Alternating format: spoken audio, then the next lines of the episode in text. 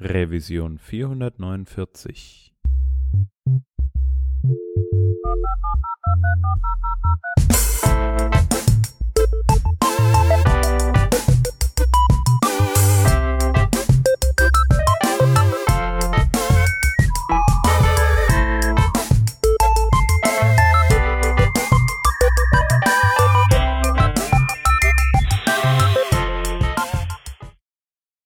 Hallo und herzlich willkommen zur Revision 449. Wir sind heute zu zweit und zwar ist der Peter mit dabei. Moin, moin. Und der zweite im Bunde, das bin ich, der Hans. Hallo, grüßt euch. Wir haben uns eben mal äh, überlegt, wie wir denn so ein tolles Piece of äh, Content verarbeiten können, das du ähm, heute mal in den Chat geworfen hast, nämlich der State of CSS 2020. Und zwar ist da gerade die Umfrage rausgegangen und da werden wir gleich drüber sprechen. Aber bevor wir das tun, möchte ich noch kurz unsere ähm, ja, Eigenwerbung so ein bisschen vorantreiben. Zum einen möchten wir erstmal ein ganz, ganz herzliches Danke sagen an zwei neue Patrons oder Patronen, wie du, Peter, am liebsten sagst. Weil sie uns ähm, Geld zuschießen, natürlich. Ja, klasse. Ja, auf jeden Fall möchten wir uns da liebend gern bedanken und einmal, und zwar einmal bei Heho und dann beim Julian. Vielen Dank, dass ihr uns unterstützt. Das ist sehr, sehr cool. Ihr macht das hier möglich, dass wir einigermaßen ordentliche Audioqualität an den Start bringen und wir würden uns natürlich auch freuen, wenn das noch andere tun würden und dazu verweisen wir nochmal auf unseren Patreon-Account patreon.com slash workingdraft. Und damit ähm, können wir ja dann auch erstmal ins Thema einsteigen. Ich habe es ja eben schon angeteasert. Uh, und zwar der State of CSS, ähnlich vergleichbar mit dem State of JS. Da haben wir schon eine Sendung oder mehrere sogar drüber gemacht. Die haben jetzt ihre aktuelle Umfrage rausgehauen und wir dachten uns, vielleicht ist es wert, da mal über einen Teilbereich zu sprechen, Peter, hast du gemeint. Ja, ähm, die Umfrage hat so ein bisschen die Struktur äh, Feature 1, habe ich schon mal gehört, habe ich noch nie gehört, habe ich gehört und schon benutzt und so weiter. Und das ist jetzt ja erstmal nicht so wahnsinnig spannend. Aber ähm, neben den ganzen CSS-Features, wie jetzt irgendwie, weiß ich nicht, neuen CSS-Shapes und so, gibt's auch den Punkt äh, Framework und Tools im weitesten Sinne.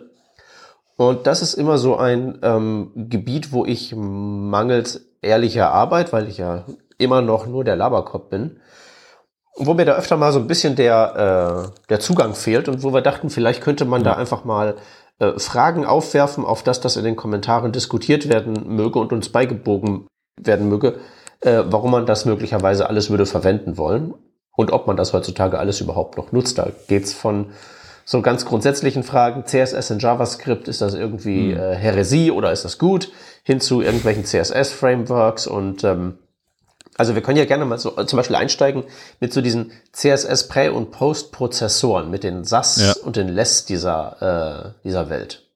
Ja. Ja, auf jeden Fall. Ich meine, äh, SAS und LESS sind ja jetzt echt schon lange around sozusagen. Stylus gab's ja auch irgendwann mal. Das werden auch, wird auch alles abgefragt. Äh, Post-CSS kam dann irgendwann dazu. Ich bin damals auf jeden Fall auch umgestiegen von SAS als Tooling auf Post-CSS, damals noch mit Please mit 3e geschrieben. Ich glaube, wir haben da bestimmt schon mal drüber gesprochen, so eine Kollektion von verschiedenen Post-CSS Postprozessoren, ähm, mit denen man dann aber vor allem halt auch CSS of the Future sozusagen, damals noch ähm, Custom Variables äh, oder auch Custom Breakpoints und vielleicht eine Nesting oder etwas ähnliches, äh, konnte man damit nachrüsten und ich glaube, der Autoprefixer ist so eins der interessantesten Tools davon gewesen, die sich damals durchgesetzt haben. Ja, aber mit der Zeit bin ich dann, also ist es bei mir zumindest so gewesen, dass ich ganz, ganz viel ähm, oder ganz stark abgerückt bin einfach davon, weil ich das Gefühl hatte, vielleicht brauchen wir gar nicht mehr so viel Tooling in dem Bereich. Ich weiß nicht, wie, geht, wie geht's dir da in deiner täglichen Arbeit? Ähm, naja, meine tägliche Arbeit hat damit nichts zu tun. Ne? das ist halt immer so die, die Trennlinie, die ich das ziehe zwischen irgendwelchen Produkten und Tools, wo irgendwie Erklärbären nicht viel bringt, weil ich da ja bloß die Dokumentation rezitieren würde. Bei WebStandard ist das ein bisschen was anderes. Aber auch da ist es so, ja. wenn ich früher was gebaut habe, da war ich so ein bisschen im Stylus Camp, einfach weil das irgendwie in die Node Tool Chain ganz gut reingebaut hat. Hm. Ähm, und schnell war, so unglaublich schnell, ne? Unglaublich schnell, ja, und auch unglaublich mächtig. Tatsächlich. Mhm. Also ich glaube, das ist von den ganzen, die wir hier genannt haben, SAS, LESS und Konsorten, mit eins der ähm, ausdrucksstärksten, wo auch tatsächlich die Syntax die meiste, die meiste Variantenbreite zugelassen hat. Was mhm. dann, glaube ich, auch irgendwann der äh, Punkt gewesen ist, ähm, der mich dann davon vertrieben hat und der mich ja von mhm. diesen ganzen SAS und LESS auch dann schon so ein bisschen mit abgestoßen hat. Einfach nur die Sache, dass das ja eigentlich eine Komplikation darstellt, dass es die Sachen komplexer macht und nicht unbedingt einfacher, den Umgang mit ja. CSS. Und ich kann das so ein bisschen nachvollziehen, dass man das früher gebraucht hat, weil früher in CSS, äh, wir hatten ja nix. Und das ist ja heutzutage weit weniger schlimm, muss man ja mal ganz deutlich sagen. Ähm, ja. Dass man so Dinge wie zum Beispiel CSS-Variablen hat, das ist einfach ein riesiges Problem, das damit einfach gelöst ist und womit halt dann der Use Case für sowas wie SAS und LESS dann weniger wird. Und ich glaube, so Zeug wie äh, Mix-ins und so Krams, dass mhm. das nicht notwendigerweise zu einem besseren Endergebnis führt, wenn es nicht gerade darum geht, so Agentur-Style das Produkt durchzukloppen und dann möglichst schnell Feierabend zu haben. Ja. Wenn es dann darum geht, irgendwie langfristig was zu pflegen, ist, glaube ich, diese ganze extra Macht, die diese Tools einem bieten, echt kein Pro-Argument. Hm. Ja, ich finde, da sprichst du eigentlich einen sehr, sehr guten Punkt an. Ähm, das war auch so ein Punkt, den ich gerade bei SAS, ich meine, da hat sich ja dieser SCSS-Dialekt dann durchgesetzt, wo man schon eher so von der Syntax vermuten lässt, dass das jetzt nicht Whitespace-sensitiv, sondern halt wie CSS sich anfühlt, ne? Ähm, aber auf der anderen Seite ist es halt so, dass gerade mit sowas wie einer Vererbung oder etwas ähnlichem, ja, Add Extend und, und äh, die Mixin-Geschichten und sowas, das war das war oder ist sau cool, das zu nutzen auf der einen Seite. Auf der anderen Seite kann das halt, wenn man es falsch einsetzt, wie so vieles natürlich, ähm, halt auch zu einem Ergebnis führen, was einfach nicht so ähm, ja, geil ist, glaube ich. Zum einen kann es dann großes CSS irgendwie hervorrufen. Aber ja, ich bin da auch nicht mehr sozusagen auf dem letzten Stand der, der Entwicklung oder der letzten Machart, wenn man so möchte. Äh, aber was ich auf jeden Fall für mich festgestellt habe, ist, je näher ich mich wirklich an das reine CSS halte, was irgendwie supported wird, klar mit einem Autoprefixer oder halt ja, die unterschiedlichen Syntaxen supportend von, von Flexbox oder etwas ähnlichem, desto sicherer fühle ich mich da eigentlich. Mhm. Äh, sei es jetzt äh, tatsächlich halt, wenn man reines CSS schreibt oder, und das geht mir halt dann meistens so, wenn ich es in JavaScript schreibe. Also beispielsweise irgendwelche komponentisierten Geschichten, die dann gar nicht am Ende mehr zu einem CSS zusammengemanscht werden, wenn man so will, sondern die halt eher dann im JavaScript-Bereich ausgewertet werden, wo man dann vielleicht noch ein Scoping mit dabei hat oder ähnliches. Hm. Ja. ja, also ich, ich muss einfach sagen, es ist, ähm, ich weiß nicht, ich glaube schon noch, dass es viele Menschen verwenden ich sehe aber jetzt so ähnlich wie du auch gesagt hast, so im Moment jetzt gerade den Use Case für mich gerade nicht. Ja, also meine Arbeitshypothese ist wirklich, dass das eine Frage des ähm, optimalen Einsatzfensters äh, so ein bisschen ist. Also wenn es wirklich mhm. darum geht, ich muss jetzt, ich kenne mich mit dem Tool aus, das ist Voraussetzung eins. die Dinger sind auch ziemlich komplex und mächtig. Aber ja. vorausgesetzt, ich kenne mich damit aus und ich muss das einfach nur runterrocken und möglichst schnell fertig sein und danach braucht sich das nie wieder jemand anzugucken wenn das sozusagen mein Alltag wäre, würde ich auf jeden Fall sowas nehmen. Mhm. Weil ich glaube schon, mhm. dass es wirklich, wenn man sozusagen sagt, äh, Geschwindigkeit über alles, dass das einem schon viel bringt. Wenn, wenn man halt dann eben auf Wartung nicht so viel Wert legt oder ähm, Portabilität und ähnliche Fragen, dann, ne? Ja. Sicher. Oder, oder halt eben, und das ist ja doch so kurz eine Frage, halt eben, ne, für die Diskussion möglicherweise in den Kommentaren. Oder haben wir da jetzt ein komplett falsches Bild von und ähm, es ist irgendwie, obwohl das Ding ganz viele Features hat, mittlerweile en vogue, äh, sich da der Zurückhaltung zu bedienen, auf dass da was Wartbares bei rumkäme. Hm. Ja, also ich fände es auch nochmal interessant zu begutachten unter diesem Aspekt, den du genannt hast, aber halt auch unter dem Aspekt eventuell, so was bedeutet das für, sagen wir mal, eine, eine einfachere Programmierung des Ganzen. Also CSS als beschreibende Sprache ist natürlich ein Stück weit manchmal auch ja, ist es auch hinderlich, Dinge vielleicht zu wiederholen und ähnliche Geschichten.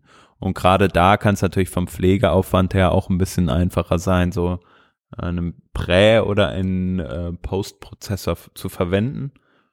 Ja, also würde mich auch mal interessieren, äh, wer das jetzt in, in Anführungsstrichen heutzutage noch einsetzt äh, und ob wir beide jetzt hier voll auf den äh, auf einem anderen Weg unterwegs seid, wie ihr das jetzt im Moment ähm, vielleicht seid oder wie vielleicht auch die tägliche Arbeit mh, hm, ja bei euch bei euch so, so darstellt. Deswegen schreibt uns das mal in die Kommentare oder haut uns auf Twitter an, wenn ihr hm, gerne in eine Diskussion einsteigen wollt, sind wir gerne dabei. Gut, dann gehen wir doch mal zum nächsten Brocken über, nach den Prä- und Post-Prozessoren. Da kann ich dann eher schon verstehen, warum man da zugreift. CSS ja, genau. Frameworks. Ich wollte sagen, es ist eigentlich ein guter Punkt gewesen, den du eben gemacht hast, nämlich manchmal gibt's halt so diesen, diesen Punkt Geschwindigkeit über alles. Und da geht's für mich so ein Stück weit auch darum, da gibt's ja auch dann viele andere Punkte, wenn man sagt, okay, Geschwindigkeit ist das eine, aber vielleicht macht man dann auch, sagen wir mal, an einem Aussehen vielleicht einen Abstrich oder etwas ähnliches und vielleicht geht man dann halt in solchen Szenarien eher hin und sagt dann, okay, komm, ich nehme einfach ein Framework, was schon bestimmte Themen, also Punkte, Komponenten einfach mitbringt, auf denen ich dann aufbauen kann. Also so ein klassisches CSS-Framework. Als erstes kommt mir dann natürlich Bootstrap in den, in den Hinterkopf. Oder von hinten nach vorne viel mehr im Kopf. Ja. Mhm. Ja, muss ich aber auch sagen, habe ich schon auch schon wieder lange nicht mehr genutzt, aber ich finde Bootstrap, was Bootstrap gut gemacht hat, die haben sehr viele coole Ideen auch, glaube ich, sehr weit vorangetrieben in der Community. Ja, und mittlerweile ja auch tatsächlich ähm, äh, herrscht da ja ein vergleichsweise hoher Standard vor, was so Accessibility und so angeht. Ne? Also auch so als ja. Messlatte, über die du als andere Library erstmal rüberhüpfen musst, ist das natürlich schon, ähm, schon nicht verkehrt. Ne? Genau, und Bootstrap bringt ja auch dann so verschiedene Themes mit, ne, heutzutage auch für jede Plattform. Einfach da, dadurch, dass es so unglaublich ähm, ja verbreitet ist. Ne? Es haben so viele Menschen damals verwendet, als es dann State of the Art wurde. Und dann war es natürlich auch überkonsumiert worden.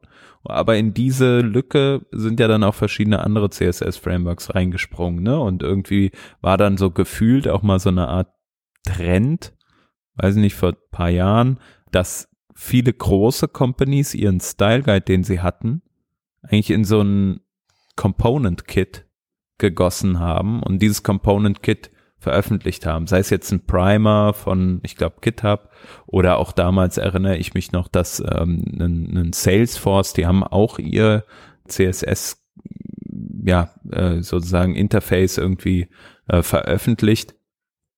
Ich muss auch sagen, äh, ich finde diese Tools, also jetzt nicht unbedingt dann ein Primer oder oder oder auch ein Bootstrap ist ist nicht unbedingt was, was ich verwende, aber dennoch, gerade wenn es so um so Backoffice-Anwendungen geht, ja, einfach etwas zu verwenden, was einfach schon existiert und wo du weißt, ich muss mir jetzt um einen Styling keine großartigen Gedanken machen und habe einfach Komponenten, gerade auch in Verbindung mit JavaScript, die einfach so funktionieren. So, die kann ich in mein CSS reinwerfen und dann funktioniert die Sache einfach. Hm. Ja, sehe ich genauso. Also da kann ich auf jeden Fall den Wert erkennen. Das einzige Problem ist, ähm, äh, also ich finde den Begriff CSS-Framework für all diese Sachen so ein bisschen knifflig. Mhm. Einfach weil, wenn ich mir zum Beispiel jetzt so einen Bootstrap hernehme, dann habe ich da einerseits Sachen, die würde ich eher so unter dem Begriff Komponenten-Library subsumieren. Ja. Und wenn ich mir so dann zum Beispiel die Layout-Hilfsklassen angucke, das verstehe ich jetzt eher als Framework.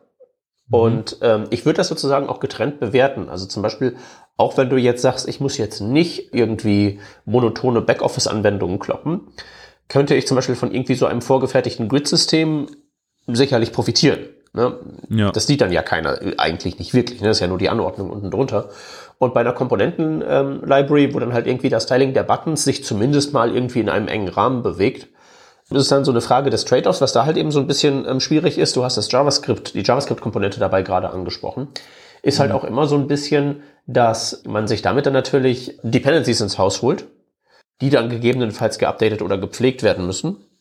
Mhm. Und je nachdem, äh, wie gut die gemacht sind oder wie integriert das alles ist, wird das einfacher oder äh, schwieriger. Ich erinnere mich damit grausen an ein so ein Berliner Startup, das ich besucht habe, äh, als man noch reisen konnte vor Roni, äh, die halt eben irgendwann einfach XJS forken mussten, weil die einfach eine Backoffice-Anwendung gebaut haben. Da ging es irgendwie um wo du halt aus, aus, aus, aus rechtlichen Gründen halt riesige Checklisten pflegen musst. Ne? Ja. Und mega komplex und jeder Kunde braucht was anderes. Okay, schmeißt du XJS drauf, hast du alle Widgets und toll.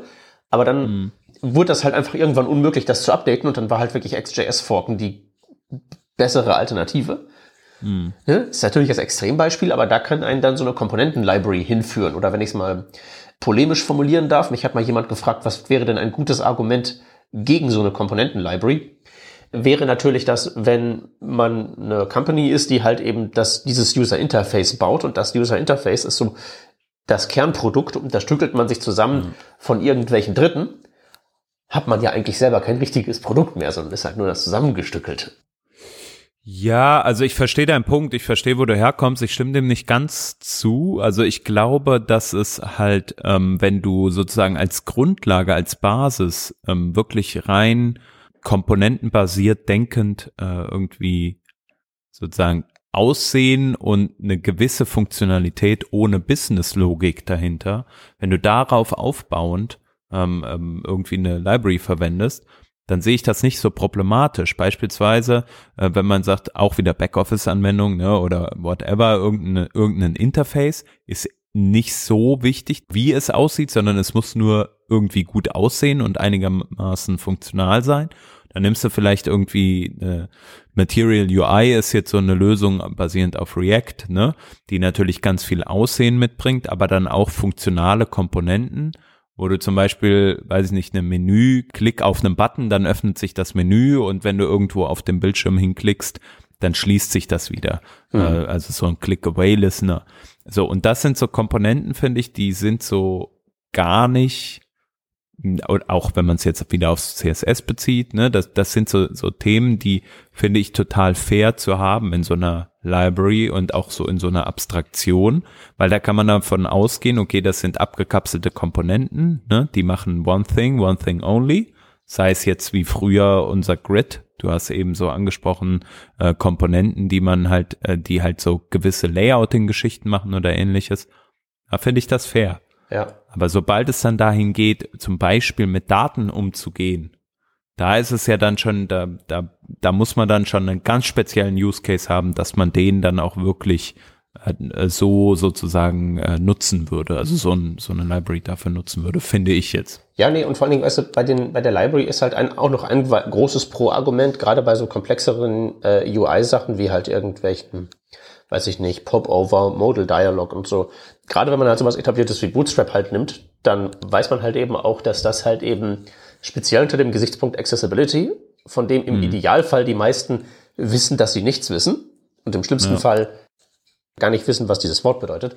Aber wenn wir den Idealfall haben, ich weiß, dass ich nichts weiß, dann weiß ich zumindest, wenn ich das nehme, habe ich wahrscheinlich erstmal kein größeres Problem. Dann mache ich wahrscheinlich relativ viel richtig. Ja. Ne? Gegenargument wäre natürlich, ähm, so ähm, was ja Shep in der, ähm, wir haben ja zwei Revisionen, glaube ich, sogar gemacht über seine Versuche, das Select-Element zu stylen. Mhm. Wo er ja so Sachen wie zum Beispiel auch Select-Elemente in das Reich der Ultra-Power-User-Tools geschoben hat. mit einer gewissen Berechtigung, wie ich finde. Also würde ich jetzt bei Select, weil es halt so gängig ist, vielleicht nicht ganz so mitgehen, aber bei einigen anderen Sachen schon. Ähm, deswegen hätte ich noch eine andere Idee für so das CSS äh, UI Toolkit der Zukunft. Hm. Wie wäre es, wenn es eins gäbe, das kein Theming hätte? Ja, so, und da geht's dann nämlich los. Äh, was, was heißt denn dann kein Theming? Was würde das denn dann tun, dieses Framework? Ähm, das würde halt wirklich nur sozusagen UI-Komponenten, ähm, die halt HTML nativ nicht hergibt, mhm. implementieren, würde eventuell die nativen so stylen, dass das alles einheitlich ist. Aber da kannst du dann nicht irgendwie groß an der Farbe drehen oder sonst irgendwie was machen, sondern dann ist das so, wie wenn du so irgendwie, weiß ich nicht, deine Windows-Applikation schreibst, dann sieht der Button halt aus wie ein Button. Hm. Weil ich meine, was dann halt eben ganz nett wäre, wäre halt eben, dann hättest du sozusagen das Feature, das du bei nacktem HTML ja theoretisch auch hättest. Alles sieht gleich aus, alles funktioniert gleich und da gibt's keine seltsamen äh, äh, Abweichungen, wo du für jede Webseite neu erstmal lernen musst, wie dieses bescheuerte Widget funktioniert, das im Prinzip zu 90 Prozent das gleiche ist wie auf der Webseite vorher, aber dann doch im Detail irgendwie anders, so aus, aus User-Sicht. Ja. ja, ja, ist, ist ganz interessant. Ich glaube, ähm, einige Frameworks, die bringen Teile dieser Sache mit auf jeden Fall. Ne? Also zum Beispiel jetzt machen wir vielleicht mal die Überleitung zu dem Tailwind CSS. Das mhm. ist ja auch ein ähm, CSS oder nennt sich selbst äh, Utility First CSS Framework und vielleicht gerade so ein bisschen das Cool Kit on the Block, wo es halt, ähm, können wir gleich noch im Detail drüber sprechen, recht viele ja, Utility-Klassen gibt, um Dinge zu tun, wie beispielsweise Abstände oder äh, Rounded Corners oder etwas ähnliches. Und da muss man ja sagen, zum Beispiel, wenn es solche Utility-Klassen sind, dann bringen die ja genau das mit. Ne? Also sagen wir mal, du möchtest einen Button haben, der sieht halt native einfach aus, wie ein Button aussieht, aber du möchtest vielleicht, dass der über die komplette Breite des Parent-Elements geht. So, und dann setzt du eine Klasse, weiß jetzt nicht, wie das im CSS, äh, im Tailwind CSS-Kontext heißt, aber sagen wir jetzt einfach mal Display Block und dann ist das halt ein Block. Hm. So. Aber aussehen tut das Ding auf iOS so, wie es auf iOS aussieht, auf einem Mac so, wie es auf dem Mac aussieht und so weiter. Ja. Ja, ähm, ich würde fast sagen, dass man tatsächlich, wenn man jetzt ja, ja, es kommt so ein bisschen auf den Kontext an.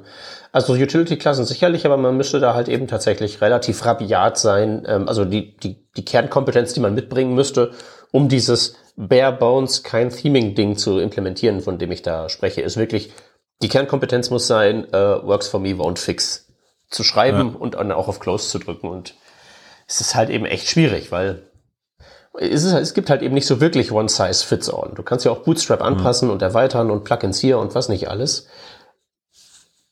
Aber ich, ich ja.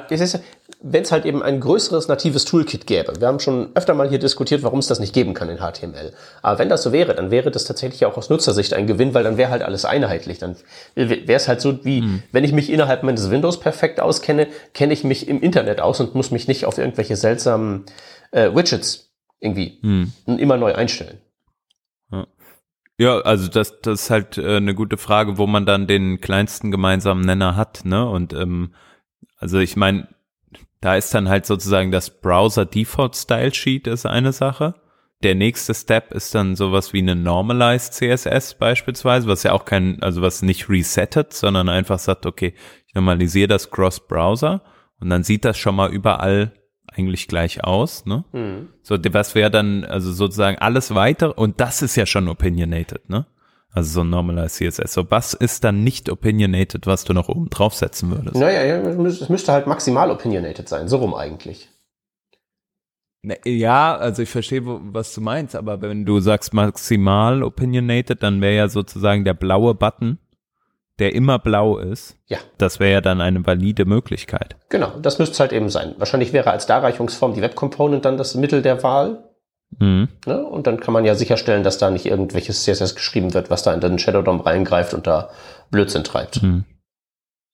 Ja, die Frage ist dann schon wieder, äh, wie, inwiefern, wenn du jetzt sagen würdest, okay, ich nehme mir halt mein Bootstrap, pack das in Web Components äh, inwiefern sich das davon dann unterscheidet. Ja, Welche bei, Teile bei, müsste man rausnehmen? Kannst du sagen, kann, kannst du oder sagen wir mal, irgendjemand mit wenig Ahnung, aber viel zu melden, kann sagen, ich will aber in grün haben.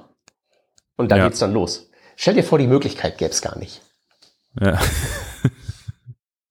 ja, könnte man ja, das könnte man auf jeden Fall bauen für Bootstrap. Aber was ich dann eher denke, ist so wie, also ich glaube, was halt geil ist, zum Beispiel bei einem Select-Element, von der Anwendung her, wie das funktioniert auf einem OS, ja, also mhm. sei es jetzt Mac oder auf Windows, das ist grundsätzlich schon sehr ähnlich.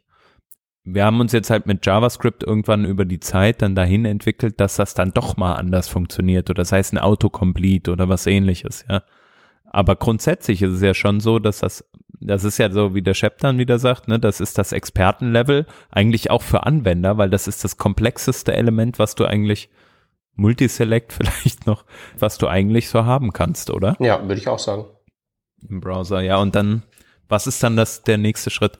Naja, ich finde es auf jeden Fall, mh, hm, ja, weiß nicht, bin noch nicht überzeugt von der Idee. Ich auch nicht. Äh, das ist völliger Käse, aber ich meine, ne, man darf ja träumen. Was wäre, wenn? Mhm.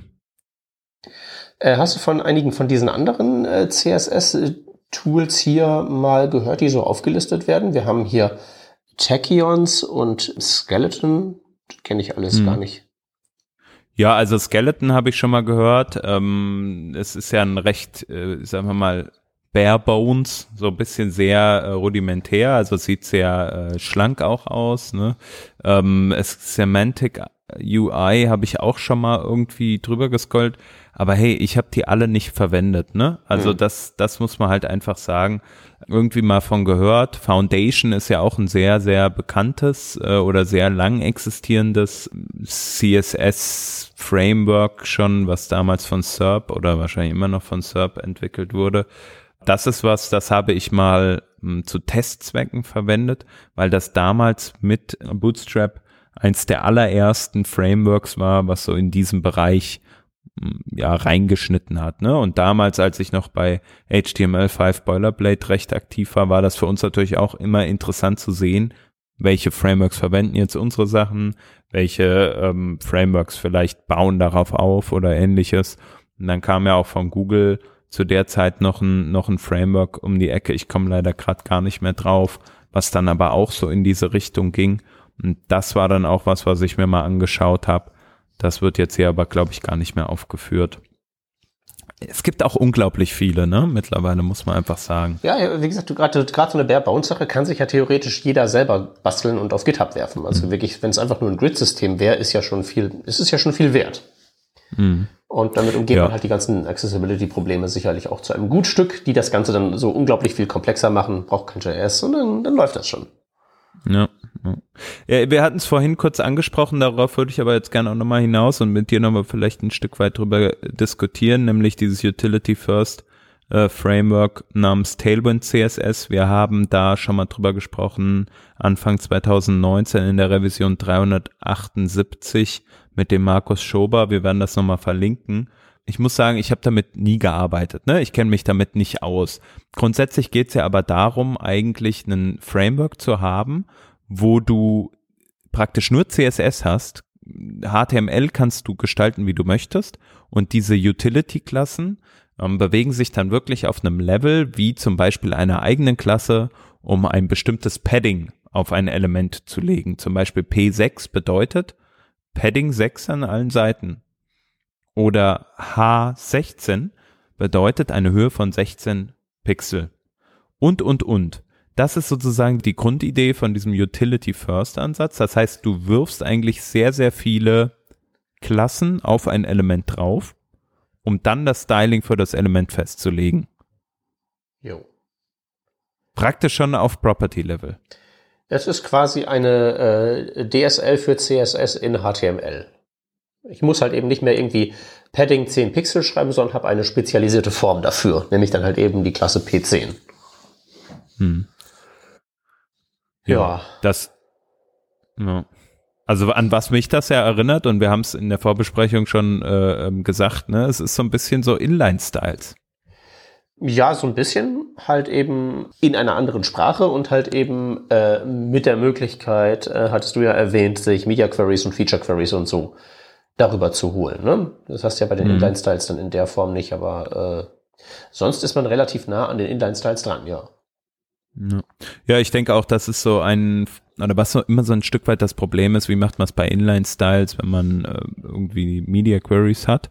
Ähm, beispielsweise, ich verwende recht viele Inline-Styles, äh, wenn es zum Beispiel darum geht, ähm, in JavaScript irgendwie aktiv zu sein. So, jetzt habe ich in JavaScript natürlich die Möglichkeit, konditional andere Styles dem Element hinzuzufügen und kann dann sagen, okay, guck mal, ich frage jetzt mal ab mit äh, Match Media, bin ich gerade in folgendem Breakpoint drin? Wenn ja, dann verwende mal bitte folgende Styles. Diesen Vorteil kann man sich ja nicht zu eigen machen, wenn man dann unterwegs ist in einem, in einem Inline-Styling. Da könnte man höchstens schauen, ob man über Variablen äh, Custom Variables äh, irgendwie tätig wird. Aber das geht halt auch immer nur bis zu einem ganz bestimmten Teilbereich. Ja. Und dann wiederum könnte man auch sagen, okay, man kann ja die Elemente, weil man wird ja dann auch mit diesen Utility-Klassen natürlich einzelne Komponenten entwickeln sozusagen, wo so ein paar ähm, Utility-Klassen mit einem gewissen Markup vereint werden oder die vielleicht dann ja, dynamisch befüllt werden oder etwas ähnliches könnte man auch sagen, okay, ich mache hier jetzt gescopte Styles. Ja. Jetzt erwarte ich mir, dass man dann sagt, äh, oder dass wir uns dann überlegen, wie wir dann gescopte Styles richtig an den Start bringen, weil diese Scoped Attribute auf dem Styles-Element gibt's ja, glaube ich, nicht mehr, oder? Das weiß ich tatsächlich gar nicht. Ich habe immer noch in Also ich verwende gescopedes CSS, aber das ist mit einer äh, Web Component, die ich da immer verwende für meine Slides. Und ja. das ist es dann auch. Und das ist halt eben selbst gebaut. Und das funktioniert halt so ein bisschen, ähm, geht mir jetzt gerade mal so auf, ähm, wie das ähm, CSS in JavaScript, das du gerade beschrieben hast. Weil was du ja eigentlich hast, wenn du CSS in JS schreibst, ist ja, du hast äh, die Developer Experience von Inline-Styles. Ja. Aber halt eben die Vorteile von nicht Inline-Styles, nämlich was du gerade beschrieben hast mit Match Media und Konsorten. Hm. Ja, was, was, was mir halt eben dabei ähm, immer nicht so ganz aufgeht, sowohl bei dem Utility First als auch bei so CSS in JavaScript ist immer, also damit werden ja hehre Ziele verfolgt, das sehe ich ja. Aber man könnte ja diese Ziele theoretisch auch durch äh, Unterlassung erreichen. Und da komme ich dann so zu meinem CSS-Tool der Wahl, nämlich BAM indem man halt eben hm. ähm, nicht Tools auf irgendwas draufschmeißt, sondern einfach ein sehr, sehr billiges, beschränktes Set an Regeln anwendet, die auch äh, beileibe nicht in jeder Situation optimal sind, aber wo sich halt eben keine Fragen ergeben und dann rockt man das einfach so stumpf runter und schaltet dabei sein Gehirn ab und lädt auch nicht irgendwelche Tools oder äh, lernt Utility-Klassen auswendig, sondern hm. schreibt halt normales CSS, ganz basic mit dummen Regeln. Damit fahre ich eigentlich ja. ganz gut und vor allen Dingen das Beste an BAM finde ich halt immer, dass man das jedem sofort in zehn Minuten beibiegen kann. Und dann bleiben halt keine weiteren Fragen offen, man muss nicht updaten, gar nichts. Ne? Es knirscht halt hin und wieder im Gebälk, weil, weil halt, wenn man halt irgendwas Kompliziertes machen möchte, was damit nicht gut geht und dann sind die Klassen halt mal elendig lang. Aber dann ist das halt eben so. Ja, also was BAM ja auf jeden Fall macht, ist, es gibt dir eine tolle Architektur für deine Klassen, ne? Und dann weißt du halt genau äh, sozusagen, wo muss ich suchen, wenn ich ein bestimmtes Element halt irgendwie untersuchen möchte, kannst du ja auch trotzdem toll. Äh, also ich finde, das macht vor allem total viel Sinn, damit die Klassen nicht allzu lang und äh, komplex werden, wenn man das halt auf so einem Atomic Level anwenden kann. Ne? Also wenn man praktisch einen Teil von Atomic Design sich borgen kann, um Komponenten und also diese Blocks im Endeffekt so klein wie möglich zu halten. Mhm. Äh, aber jetzt, also wo ja sozusagen BAM dann doch nicht weiterhilft, ist ja im Endeffekt zu sagen, also einen Basic Layout dir bereitzustellen, sei es einen Grid zum Beispiel. Grid finde ich immer so, so, das muss so basic wie möglich sein, ne? das ja. muss irgendwie funktionieren, fertig. Wie das, ob das jetzt mit Flexbox oder mit ach, ist völlig egal. Bla, scheißegal. Hauptsache, es läuft, ja. Ja. Und ist responsive. Genau, und dann würde halt eben so meine äh, CSS-Framework in Abgrenzung von UI-Libraries ins Spiel kommen. Ja. Weil das könntest du ja wunderbar kombinieren. Du könntest halt wunderbar sagen, ich hole mir halt irgendwie so mein Basic äh, Layout rein. Ich habe halt so meine äh, Rows und Columns und die sind dann eventuell dem, dem BAM-Paradigma entsprechend oder auch nicht. Ist egal, ist halt irgendeine Third-Party-Library. Das ist dann halt so, wie es ist. Ne? Von mir aus ist das Grid-System äh, Atomic äh, Utility First CSS-Zeug. Wäre ja gar kein mhm. Problem. Aber dann setze ich mich halt eben rein, dass halt solche Basics da sind. Das wäre so meine, wenn ich jetzt eine komplexe Webseite bauen müsste, das wäre so, womit ich jetzt, ne, völlig unbeleckt von irgendwelcher realen Entwicklungserfahrung in den letzten 20 Jahren, damit würde ich anfangen. Ja. Also ich denke, was man festhalten kann, so nach dem, was wir jetzt gesagt haben, ich glaube, die Unterscheidung zwischen UI Library und einem CSS Framework sozusagen, die ist wichtig zu, zu machen. Ne? Also auf der einen Seite hast du vielleicht sowas wie äh, Bootstrap mit einer Tooltip und einer äh, Dropdown-Komponente und was nicht alles.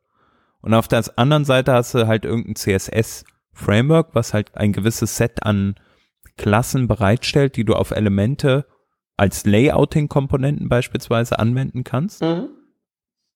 Genau, und, und äh, so wie ich dich jetzt verstehe, ne, der zweite Teil, äh, sozusagen ein Subset des zweiten Teils, nämlich dieses CSS-Frameworks, das, das ist sozusagen das, womit du auch äh, anfangen würdest, um halt irgendwie eine sophisticated Grundlage zu erstellen für eine für ein für ein Webprodukt. Genau. Dann habe ich halt so Sachen erledigt, um die ich mich nicht kümmern möchte, wie ein Basic Grid zu definieren. Hm. Und andererseits habe ich dann da oben drauf ein System. Du hast jetzt gerade BEM als Architektur bezeichnet. Ich würde das wirklich. Das ist ja bloß eine Namenskonvention. Ja, als CSS, also man kann das schon, finde ich schon als CSS-Architektur, also CSS/HTML Architektur sehen, finde ich. Ja, na gut, äh, sei es wie es sei, aber auf jeden Fall ist das halt etwas, was sozusagen meine Ziele möglich macht zu verfolgen, nämlich komponentenbasiert zu arbeiten. Ich kann es jedem äh, in 20 Minuten beibiegen und man muss es niemals updaten oder verändern. Hin und wieder knirscht es mal im Gebälk, aber dann Zähne zusammenbeißen, Kommentar drüber schreiben, Augen zu und durch, würde ich sagen. Mhm. Das würde ich machen. Ich weiß nicht, ob ich mich damit auf die Nase legen würde, aber ich würde damit anfangen. Ja, ich, also ich, ich verstehe, wo du herkommst und ich würde es auf jeden Fall äh, mal interessant finden, da auch mal zu hören, wie ihr das macht im täglichen Alltag. Und ich meine, wir reden hier jetzt so sozusagen High-Level über die, die Themen, ne, weil wir vielleicht selbst äh, oder ich ja zumindest keine Erfahrung mit äh, Tailwind habe und auch sonst länger kein, mh, hm, kein CSS-Framework nach den Standards jetzt erstmal verwendet habe. Ja, ich finde es interessant, einfach mal zu hören, habt ihr so ein Tool vielleicht, wo ihr sagt, okay, das nehme ich jetzt immer, habe ich mich in den letzten Monaten drauf eingeschossen, funktioniert, ich kenne das super, ich weiß die, die Feinheiten davon, weil das ist ja ganz, ganz häufig, was diese Geschwindigkeit äh, wettmacht, ne? Wenn wir halt unser React perfekt kennen, dann können wir da auch super schnell mitarbeiten, wenn wir vielleicht unser Tailwind CSS super kennen und alle Klassen automatisiert im Kopf haben, müssen wir nichts mehr nachgucken, läuft einfach. Wenn ihr sowas habt, schreibt es mal bitte in die Kommentare. Aber wenn ihr sagt, ich verwende sowas gar nicht, eher so wie Peter sagt, ne, ich baue mir mein, mein eigenes Subset ähm, ein, oder meine eigenen CSS-Klassen auf und dann verwende ich die in meiner Architektur, so wie ich die brauche, an den Stellen, damit die genau das machen, was ich möchte. Schreibt uns auch mal und schreibt uns mal dazu, warum. Ja.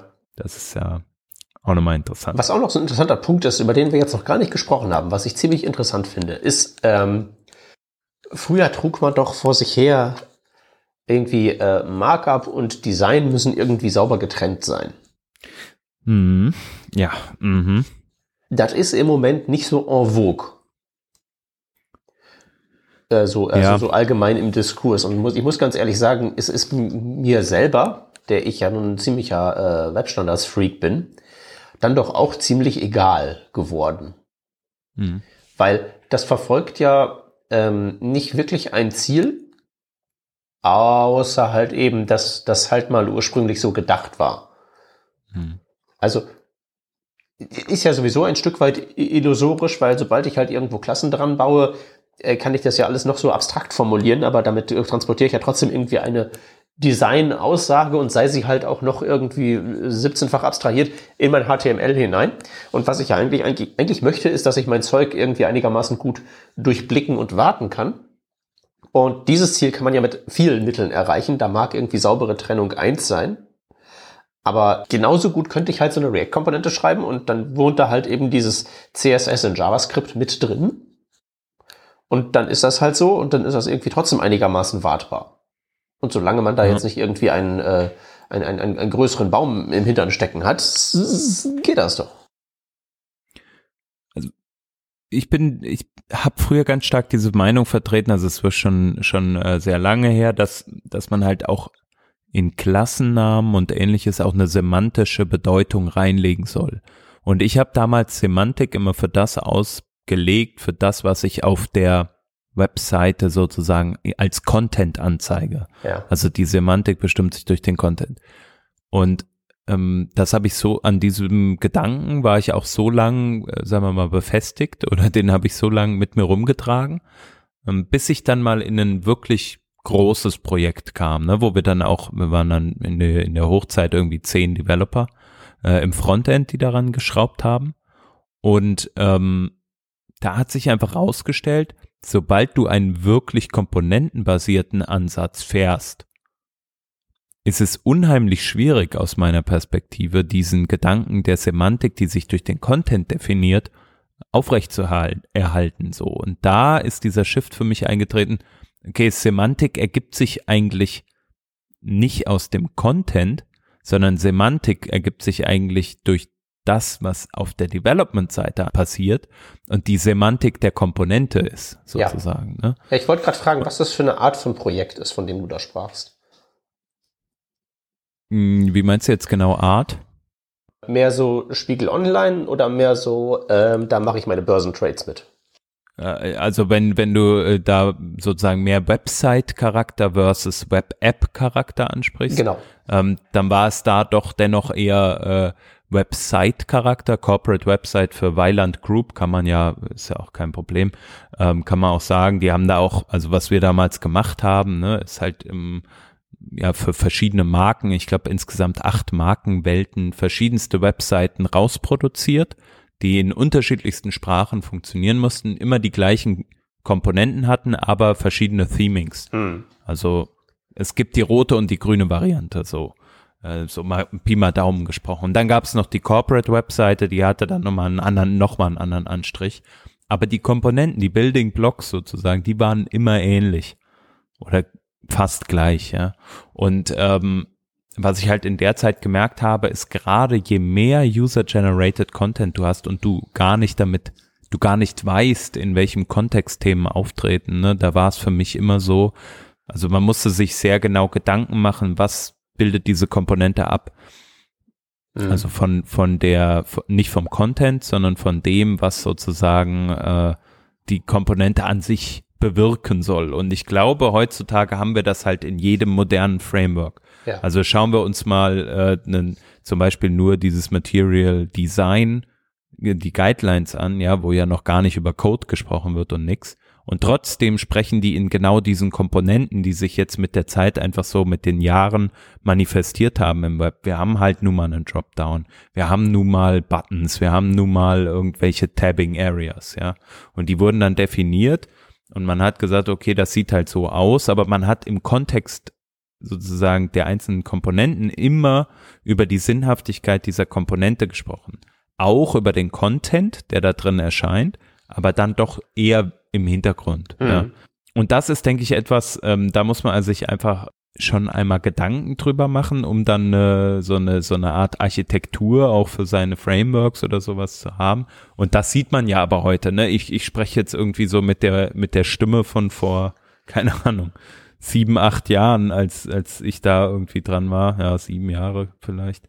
Und heutzutage hat man aber doch auch wieder ganz andere ähm, Herausforderungen und ich glaube, um das so ein bisschen den Kreis zu schließen, du sagtest ja, äh, glaube sowas wie in die Richtung, ähm, woher das kommt, so ein bisschen, dass sich das, dass es mehr erlaubt ist, vielleicht auch einen stärker verzahntes CSS mit einem HTML zu haben, ne? Also sozusagen Markup und Styling so ein Stück weit als eine Einheit zu sehen und gar nicht mehr so und, und vielleicht auch JavaScript dazu zu nehmen, ne? Und vielleicht gar nicht mehr zu sagen, hey, ich muss das jetzt aber auf Teufel komm raus sozusagen äh, irgendwie trennen.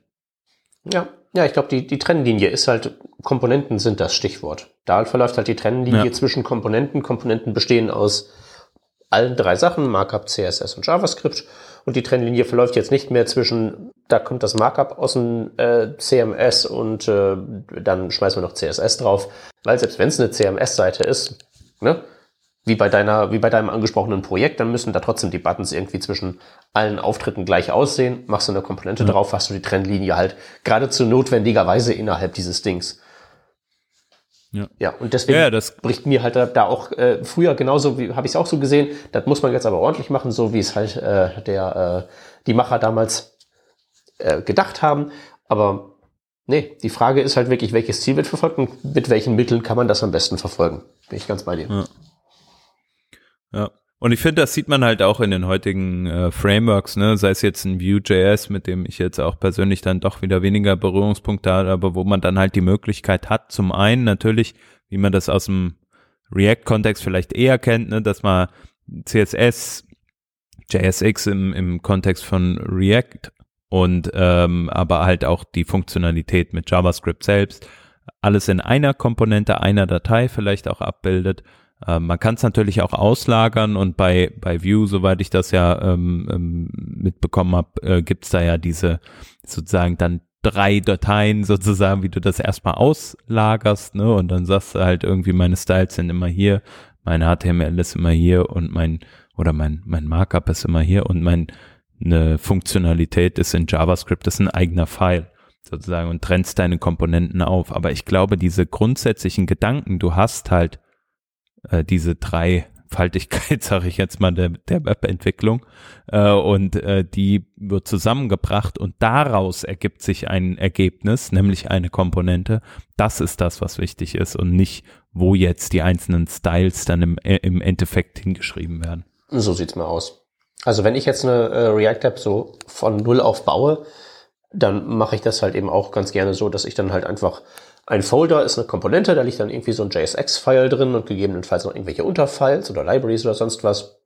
Und dann halt eben eine CSS-File, in der dann BAM herrscht. Die wird einfach dann in das JavaScript rein included und Webpack fummelt dann das da raus und packt das eine hier hin, das andere dahin. Dann ist es zwar getrennt, weil ne, das Markup das, und das JavaScript ne, auch schon vermischt im Rahmen von JSX mhm. liegen im einen und das CSS im anderen, aber das ist die eigentlich nur sozusagen eine Folge der Wahl des Werkzeugs, aber die eigentliche Trennlinie ver verläuft um den Folder drumherum, weil der Folder repräsentiert die Komponente mit allem, was da drin liegt, was immer das auch ist, wie immer das auch in sich getrennt sein mag. Und das ist, denke ich mal, der Weg der Zukunft.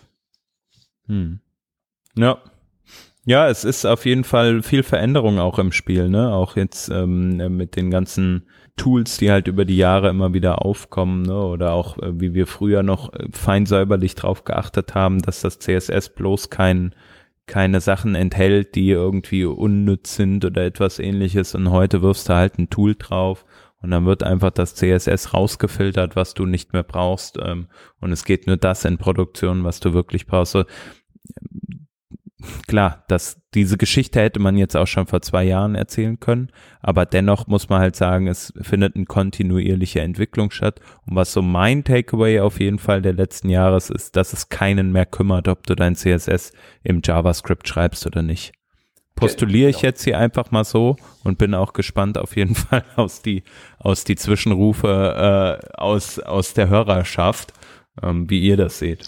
Ja, ich würde tatsächlich den Zwischenrufern dann auch die Frage mitgeben, äh, wenn nicht, wenn das nicht okay sein sollte, äh, warum nicht? Welches Ziel verfolgt ähm, es, das nicht zu tun?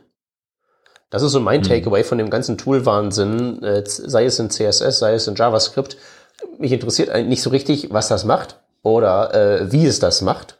In, in letzter Zeit waren irgendwie meine JavaScript-Newsletter irgendwie voll mit so Sachen wie, äh, sollten wir jetzt alle unsere JavaScript-Tools irgendwie in Rust schreiben oder so, damit es schneller werden oder so. Äh, hm. ist, ist, mir halt egal. Welches Ziel verfolgt das? Ist, ist das ein sinnvoller Ansatz, um das Ziel zu verfolgen? Ist das Problem, das gelöst werden soll, überhaupt ein Problem?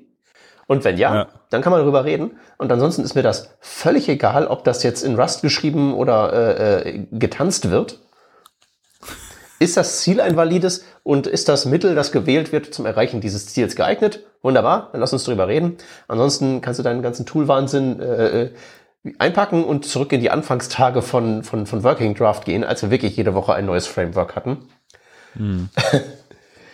Das ist so mein. Ja, vielleicht, ja, verstehe ich total. Also auch äh, muss ich jetzt leider wieder nur einstimmen, ne, anstatt einen validen Punkt dagegen zu setzen. Aber ich bin auch auch der Meinung, auch sagen wir mal, wenn ich jetzt mir angucke, wie wir zum Beispiel jeden Tag arbeiten, es natürlich ist sozusagen eine technische Exzellenz immer angebracht und notwendig. Auf der anderen Seite ist es halt auch immer so, was ist eigentlich der Trade-off auf Product-Seite? Weil ich glaube, was wir halt, äh, oder auf Business-Seite, ne, was wir halt als Developer immer so vor Augen haben, ist so, was ist jetzt das idealste Szenario? Wie mache ich es denn in keine Ahnung, in den, in, in der, wenn ich die alle Zeit der Welt hätte, wie würde ich denn eigentlich mein CSS mit HTML craften? Und da ist das Wort dann vielleicht sozusagen wirklich eine Craft. So, äh, aber grundsätzlich geht es doch darum, dass wir ein Produkt an den Start bringen und das Produkt äh, einem gewissen höher liegenden Ziel sozusagen unterlegen ist. So, und jetzt bin ich jemand, der ganz stark an agile Methodiken in Anführungsstrichen glaubt, ja, der die auch ganz stark vertritt und so. Und ein, ein oberstes Ziel ist ja die kontinuierliche Verbesserung von Dingen. Und ich glaube, wenn man eine Produktentwicklung nach agilen Standards macht, dann sollte man im Idealfall so vorgehen, dass man einen kleines Produkt. Also da wird ja immer so gern die Analogie verwendet mit, man fängt erstmal mit dem Skateboard an, dann baut man sich daraus einen Roller, macht die Reifen etwas größer, auf einmal hat man ein Fahrrad und dann sitzt man schon auch im Auto. So, jetzt ist ein bisschen weit hergeholt. Ich hoffe, ihr kriegt die, kriegt die Verbindung da zustande. Äh, und grundsätzlich muss man ja erstmal überlegen, was ist denn mein Roller? Und wie komme ich jetzt oder mein mein Skateboard und wie komme ich von da zum nächsten Schritt, ja? Und was einem auf dem Weg dahin klar wird, glaube ich, ist, dass man immer Dinge abreißen muss und neu machen muss. Und ich glaube, oder ich versuche meinen eigenen Code immer so zu sehen, es ist doch nicht schlimm, wenn ich jetzt irgendwas abreiße. Aber wenn ich mich jetzt an jeder Stelle sozusagen bis aufs Kleinste verkünstel und den Code so exzellent wie möglich zu machen, ja, nicht clever. Clever da brauchen wir gar nicht anfangen, jetzt nochmal ein anderes Clever Thema. ist das Gegenteil von intelligent, wenn es um Software geht. So, wenn ich den intelligent versuche zu machen, und zwar so intelligent, wie es nur irgend möglich ist, dann ist das auf jeden Fall wertvoll. Die Frage ist, ob es den genau den Punkt in dem Moment auch trifft, der gerade gefordert ist. Ne? Weil, wie gesagt, vielleicht in drei, drei Monaten bist du an der gleichen Stelle und sagst, ja, jetzt lief das zwar gut, aber irgendwie haben wir jetzt gerade eine ganz, ganz anf andere Anforderung. Also lass das doch weg. So, weißt du? Also mach mehr Code on Point, womit ich nicht schlagen, äh, sagen möchte, dass es schlechter Code sein soll, sondern mach mehr Code on Point, der den aktuellen Need fittet und dafür sehr gut ist. Ja, anstatt irgendwie drumherum zu arbeiten. Und das, denke ich, hat man früher vielleicht auch, haben wir auch in den Diskussionen vielleicht öfter eher gemacht, ne? Und ist ja auch total valide, die akademischen, den akademischen Reiz daran zu sehen, so ein Stück weit äh, Dinge auch bis zum Grund zu erforschen. Auf der anderen Seite was hilft uns das häufig in der täglichen Arbeit, ja. Und da finde ich, muss, ist es halt schwierig, immer ein, ein gutes Gleichgewicht zu finden. Und ich glaube, das ist einfach wichtig, das immer, sich immer im Hinterkopf zu behalten. Ja, so. das ist tatsächlich, was du beschreibst, ist ja eigentlich die, die Wortbedeutung von Engineering. Ja. Wenn du irgendwie tatsächlich mit physischen Gebimsel was baust, so irgendwie Eisenbahnbrücke oder so. Und du hast da nicht irgendwie, weil du kleiner Diktator bist, dann noch die Notwendigkeit da drin, dass es irgendwie die grandioseste äh, Eisenbahnbrücke aller Zeiten sein muss, sondern du willst halt nur irgendwie möglichst effizient was da hinbauen, wo die Züge drüber fahren, was nicht zusammenbricht und was irgendwie bei der Wartung dich auch nicht in den, in den Staatsbankrott treibt. Dann mhm. ist das ja genau das, was du machst, nämlich das Ziel zu erreichen mit dem geeigneten Mitteleinsatz. Und das Problem ist dann, glaube ich, so ein bisschen, dass du bei Software ja im Prinzip kein physisches Limit hast. Du kannst ja alles bauen.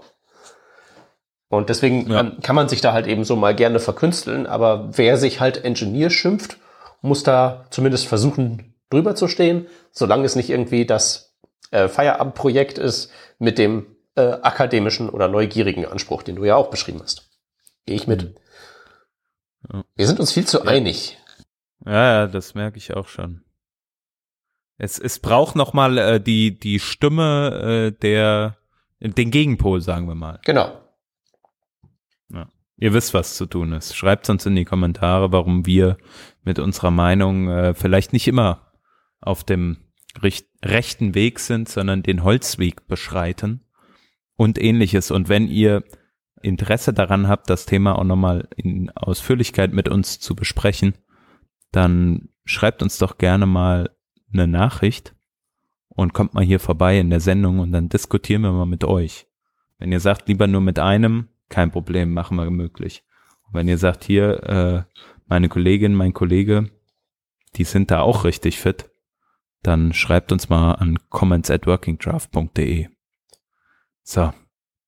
Haben wir noch einen oder lassen wir es dabei bewenden? Nee, ich würde sagen, das ist ein, ein, eigentlich ein guter Schluss. Wir können da ja mal den Deckel drauf machen. Da machen wir das so. Wir sagen danke fürs Zuhören auf jeden Fall. Ihr wisst ja, wir suchen auch immer wieder Sponsoren oder Leute, die hier gerne ein bisschen Werbung treiben möchten, entweder weil ihr vielleicht neue Kolleginnen oder Kollegen sucht oder weil ihr sagt, okay, wir haben voll das coole Produkt und da müsste eigentlich die Community von Working Draft, also ihr praktisch, mal mehr davon mitbekommen. Dann schreibt uns doch mal an comments at workingdraft.de. Wir würden uns freuen, wenn wir demnächst wieder ein paar Sponsoren begrüßen dürften bei uns hier in der Sendung. Und natürlich freuen wir uns auch, wenn ihr Bock habt auf Sticker und ähnliches. Das gibt's alles bei uns auf Patreon, patreon.com slash workingdraft. Schaut da mal rein. Wir arbeiten im Hintergrund auch gerade dran, ob wir da nicht noch ein bisschen mehr coolen Content für euch bereitstellen können. Und wenn ihr Teil davon sein könnt, dann oder sein wollt vielmehr, dann schaut da doch mal vorbei und unterstützt uns ein wenig, wenn ihr möchtet. Und mehr dazu gibt's bestimmt auch nächste Woche vielleicht schon zu vermelden in unserer Sendung. Und bis dahin bleibt auf jeden Fall treue Hörer. Empfehlt uns weiter bitte. Wenn ihr noch Kollegen habt, die uns immer noch nicht hören, dann äh, gebt doch mal den Link weiter. Und äh, ansonsten sagen wir nochmal Danke. Und danke auch dir, Peter. Hat Spaß gemacht. Äh, danke dir für, für alles. Äh, war mir ein großes Vergnügen, wie jedes Mal. Ja, ebenso, ebenso. Vielen Dank. Alles klar. Macht's gut. Ciao. Tschüssi, bis zum nächsten Mal.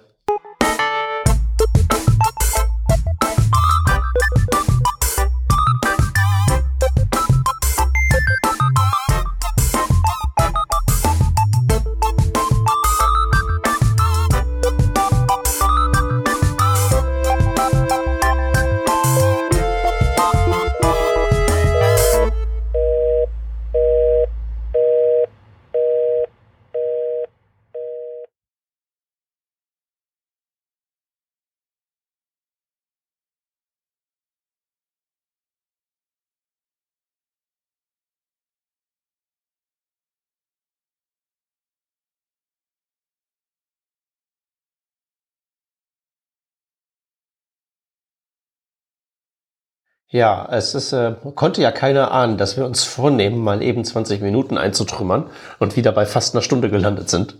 Ja. Es ist, äh, ist erstaunlich, es ist Magie.